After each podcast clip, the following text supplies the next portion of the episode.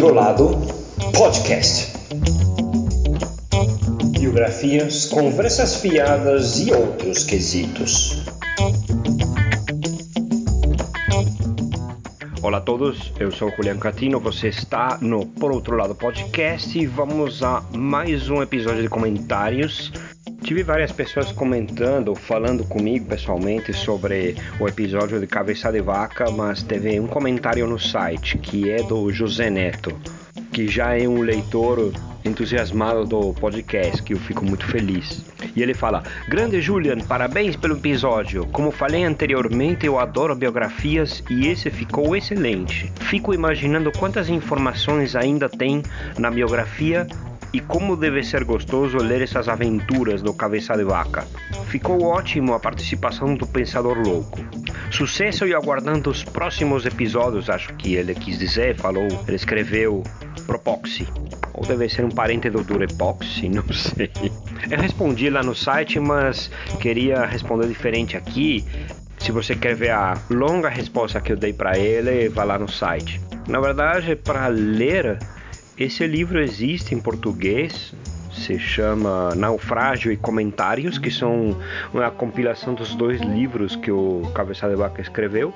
Ele é meio errático, não é tão fácil de ler, é meio confuso, às vezes se perde, você não sabe onde ele está.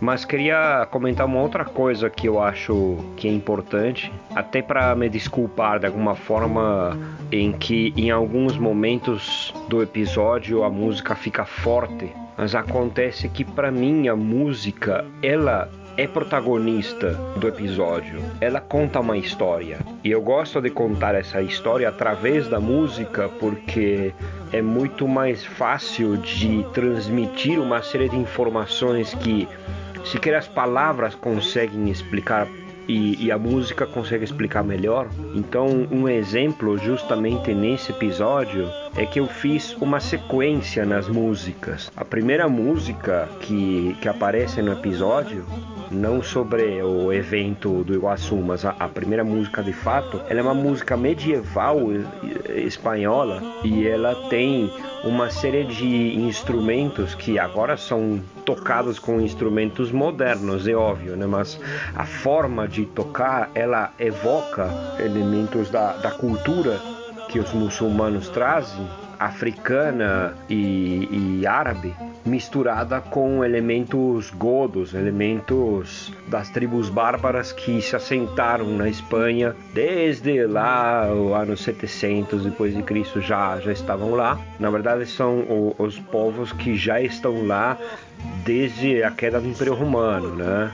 Os visigodos, os trogodos, francos que, que povoaram a, a essa parte da Europa empurrados pelos hunos, invadiram que seria o Império Romano, que já estava desintegrado e formaram vários reinos. É, permanentemente visitados, conhecidos por essa, esses povos que depois vão invadi-los de forma mais eficiente, criando reinos na Península Ibérica.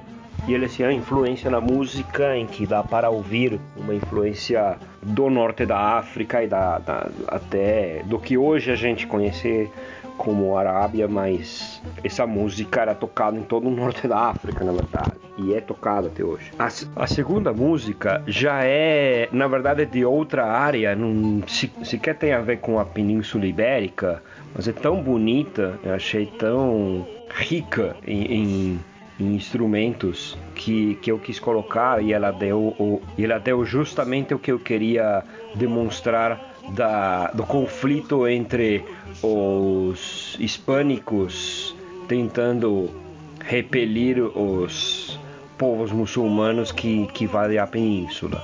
Eles ficaram muito tempo na Península Ibérica e influenciaram a cultura, a ciência, a matemática e além disso, é importante dizer que muitos pensadores na, na, na Espanha daquela época se sentiam protegidos pelos reinos muçulmanos que os, que os conquistaram, porque os católicos eram mais é, firmes, mais fundamentalistas em algumas coisas, né? Você só podia fazer coisas que tivessem a ver com a religião.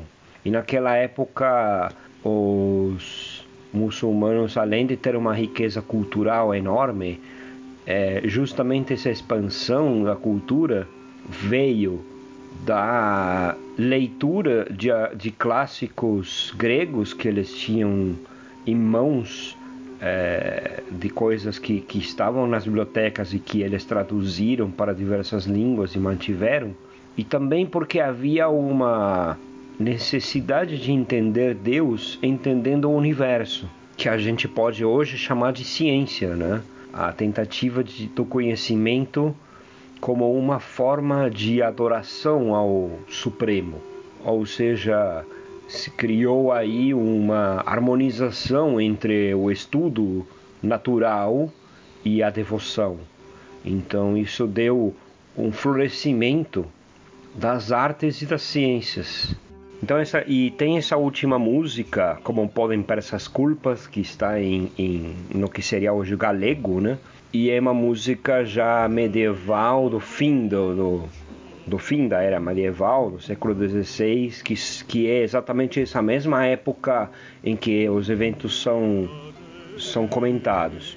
Então, essa história eu tentei contar com a música mais próxima daquela época, justamente para mostrar que existe, existiu, digamos, uma evolução na utilização desses instrumentos.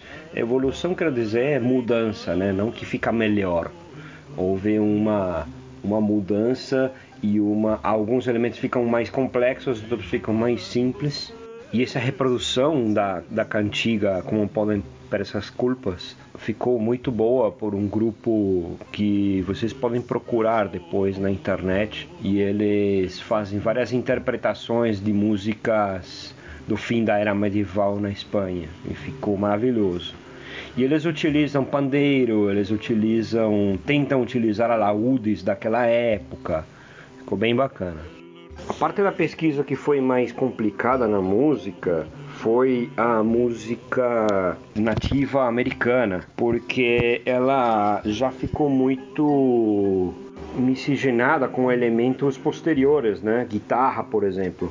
Por isso que utilizei essas é, canções de, de cura dos nativos americanos, ela deve ser posterior a essa época, mas ela utiliza esses mesmos instrumentos, digamos, originais, né? Os bumbos que, que eles faziam e a voz.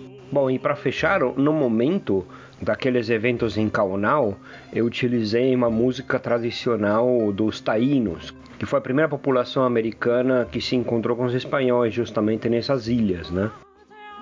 A música conta a história sempre. É, é, mais fácil entender algumas coisas ouvindo a música do que uma besta que nem eu falando, então eu prefiro. Bom, no episódio de Evita houve mais comentários. Muita gente comentou comigo também, mas teve vários comentários, vamos a eles. Primeiro a cafeína, né, que foi a primeira que comentou e ela obviamente tem prioridade nesse episódio. Ela falou: mais um episódio de edição linda. Fez parecer um programa de rádio da época, sem dúvida. Uma honra participar deste projeto. Julian, você faz um trabalho diferenciado e importante. Tanto que tem gente intrometida, eu, que fica te pautando, pedindo temas, né? Mas valeu a pena. Vida longa, beijinhos. Café foi uma ideia, não sei da onde você tirou, provavelmente ouvindo o, a ópera, né? É, mas eu fiz toda aquela brincadeira de não mencionar Madonna, mas na verdade não tenho nada contra Madonna, é só uma brincadeira. Eu acho ela uma intérprete fantástica. Ela foi muito importante numa época e vou contar uma história em que, em que Madonna vai ser uma das protagonistas dessa história que eu quero contar, que eu vou deixar para 2019. Mas eu fiz toda uma brincadeira sobre não falar sobre a Madonna porque eu quis ser mais raiz, entende? E a sua participação ficou maravilhosa, eu só tenho a agradecer. Daí Leandro Pereira comentou: Eu fiquei de cabeça o tempo todo que o Perão matou duas esposas. Duas? Que sina! Parabéns pelo episódio, ficou fantástico. É, eu dei essa, digamos, deixa porque eu fiquei surpreso, eu nunca tinha pensado naquilo. Eu lembrava que o Perón era viúvo, mas não sabia que era viúvo duas vezes pela mesma doença, né? Ele ficou viúvo das duas esposas seguidas, as duas com câncer de colo de útero. Talvez ele foi o vetor de alguma cepa maligna do, do da HPV, né? É um pouco difícil dizer, as condições sanitárias da época, né? Podem ser muitos fatores. Tem a ver também com a própria defesa que, que pode ter a mulher, né? Mas obviamente naquela época os, todo esse conhecimento também da profilaxia ou o uso de, de camisinha, etc. É, a cultura, né? A educação sexual da época era nula. Se hoje é pouca, era nula naquela época. Mas realmente eu também fiquei com isso na cabeça quando fiz essa pesquisa. E eu deixei um pouco claro também por um pouquinho de ódio, porque geralmente a mulher é meio que a culpada, né? Os nomes pelos quais insultavam Evita, né, de ser puta, prostituta, artista, né? É, é muito chato isso, porque na verdade, geralmente é o homem que, que provoca esse vetor da doença, em todo caso, sabe? Então, talvez a própria promiscuidade do Peron é que tenha, que provo tenha provocado isso muito mais do que a própria Evita ou a, a esposa anterior, né? Aí tem um, um outro comentário do meu querido amigo Sevs. Então, eis-me aqui digníssimo. A história de Eva Perón é impressionante. É, ele fala em, naquela naquela língua lá da Argentina também. Eu vou, tá bom, eu, eu vou traduzir então é, online aqui. A história de Eva Perón é impressionante. No começo humilde, batalhador, até a glória da imortalidade. Seu marido se tornou uma lenda na Argentina, mas ela se tornou um mito no mundo. Essa palavra mito, ultimamente, eu não gosto de usar. Gostei muito do episódio, principalmente por abordar todas as partes da história de Vita, inclusive aquelas que não necessariamente falam bem dela ou do seu marido e talvez do regime que implementaram na Argentina. A edição ficou fantástica, te dou parabéns, parabéns às meninas que contribuíram e claro que a você que teve todo o trabalho tremendo de deixar tudo perfeitamente audível e dinâmico. Ah, eu notei algumas inserções que foram feitas depois da gravação original, mas nada que comprometa a qualidade final. No aguardo dos próximos episódios e quem sabe no momento que toque a falar de futebol. Bom, Sérgio, é, só para falar rapidamente, eu não estou fazendo a mesma resposta que está no comentário, tá? Se você quiser ver o que, que eu respondi, vai lá no, no site. Mas é, duas coisas. Sim, as falas das meninas ficaram maravilhosas. Sim, eu tive que fazer algumas mudanças porque no meio do caminho a minha máquina morreu eu utilizei uma outra. Nunca que você grava inserções de áudio ficam iguais, por mais que eu passei num monte de filtro e tal, ficaram piores, então deixei dessa forma, mas sim, eu tive uns percalços técnicos que, que fizeram com que fique um par de pedacinhos aí na audição diferentes. Aí tem o comentário do Jefferson. Excelente, Julian. Gosto muito do estilo de suas narrativas. Tá muito show. E as vozes das meninas foi a cereja do bolo. Muita coisa nessa história eu não fazia ideia. Parabéns pelo episódio. Bom, o intuito era esse, né? A gente vê a Evita e mentaliza Madonna, né? Então queria tirar um pouco disso e também falar um pouco do background político que fez com que pessoas como, como Evita ou Peron aparecessem, né? Muito obrigado pelo, pelo comentário, Jeff. E aparece o último comentário do Samuel, Samuel Muca, que é do Boteco dos Versados, que é um, um podcast sobre livros, são, são pessoas comentando a sua leitura de algum livro. Eu conheci o Samuel é, junto com uma participante do, do episódio da Podosfera Unida, que foi a Jess, que participou do, daquele episódio Pastel entre Primos. Daí o Samuel, que também é do Boteco dos Versados, ele comentou: Demorei, mas ouvi. Como me arrependo de não ter ouvido antes. Ficou fantástico. Eu não conheci a história dela a fundo. Uma pena ter morrido tão cedo. De certo poderia contribuir muito mais. Parabéns pelo episódio, meu irmão. Forte abraço. É, é claro que triste uma pessoa morrer tão jovem sem dúvida. É, agora, como figura pública, ela morreu no auge e talvez ela, se tivesse vivido depois, teria sido um segundo desastre, que quem sabe ou não, né? Ela era uma mulher muito forte, mas como ela ia encarar uma ditadura depois? Realmente é, é seria uma história completamente diferente, não só na Argentina como no mundo todo, né? Agora, o fato de ter morrido no auge, ela virou uma, um, um mito muito além da pessoa, né? Como teria sido ela velhinha, por exemplo, não sei. O que eu sei é que Perón foi caindo até um líder bastante patético e fez várias coisas. Teve tempo na vida para fazer muita besteira também.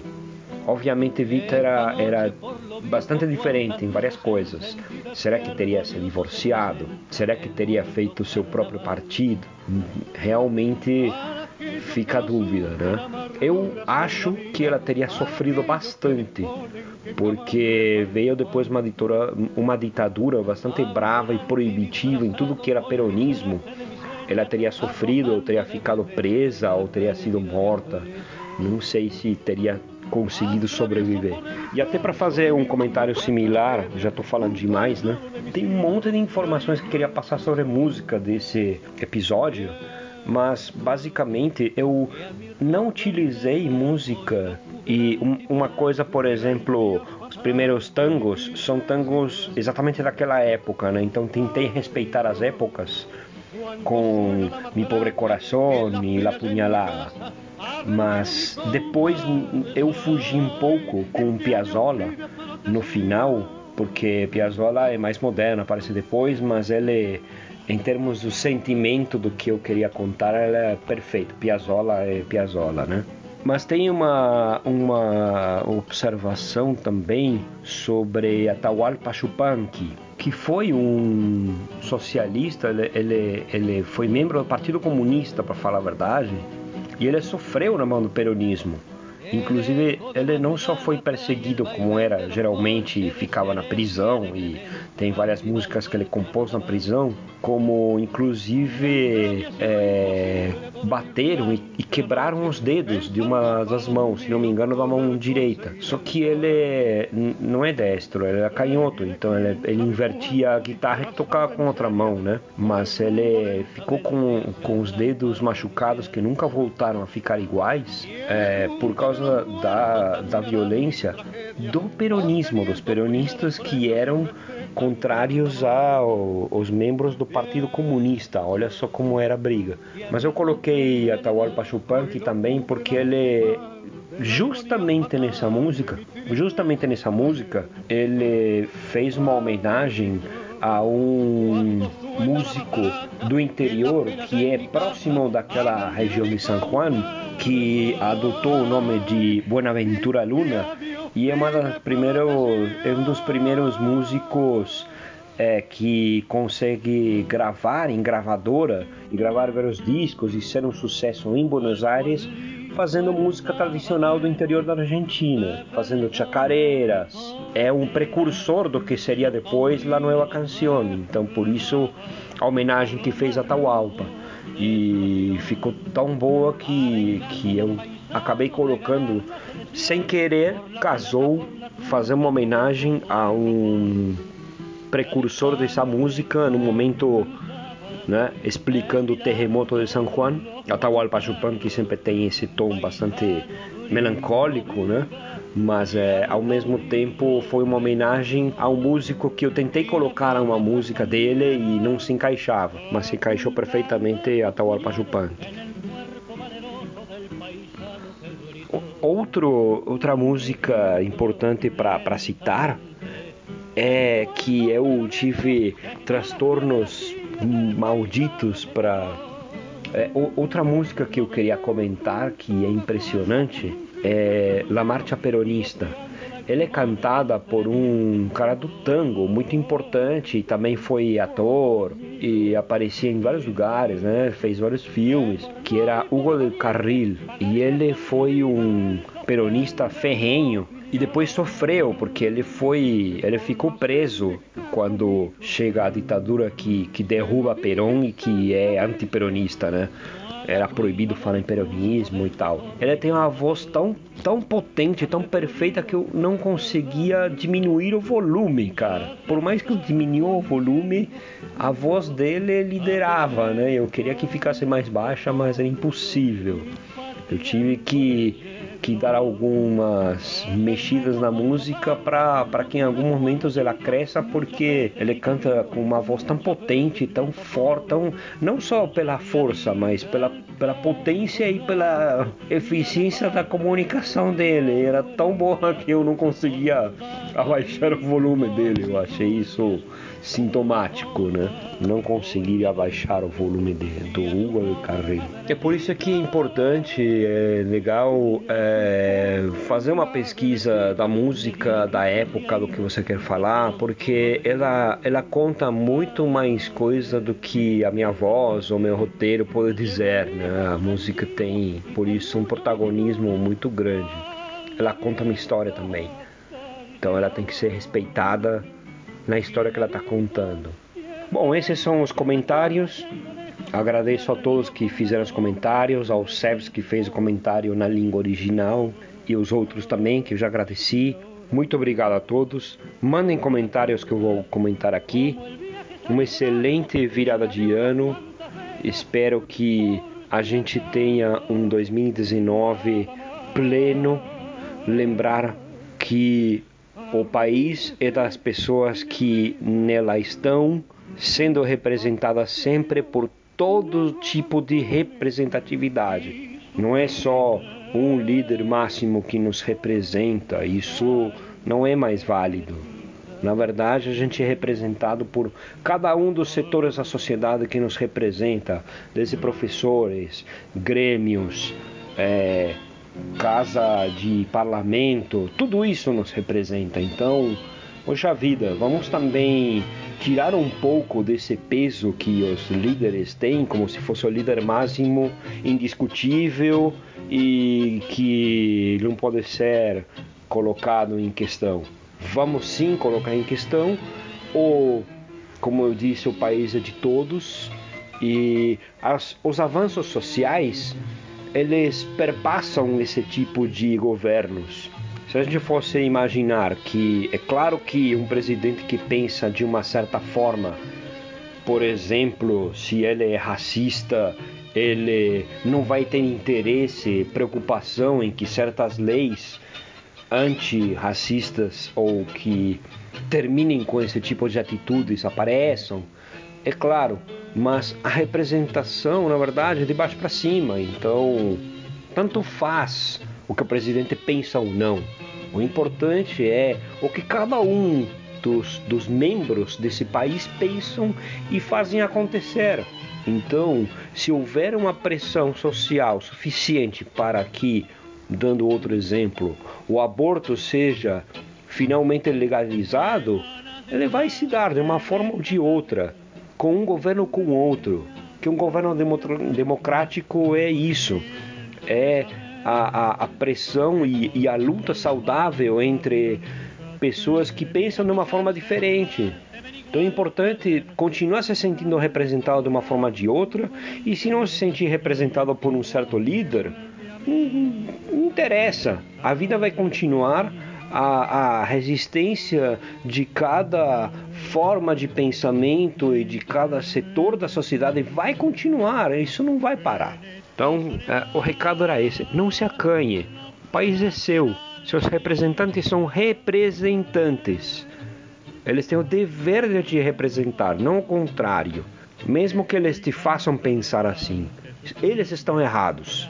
Se eles te fizerem pensar que agora temos que obedecê-los. Muito pelo contrário. É claro que, por outro lado, me assusta alguns pensamentos de membros da população. Mas por isso que existe a democracia, porque existem todos os espectros e eles vão continuar. Qualquer outra coisa seria uma ditadura e ditadura nunca mais. Nunca, nunca mais. Um abraço a todos. Tchau!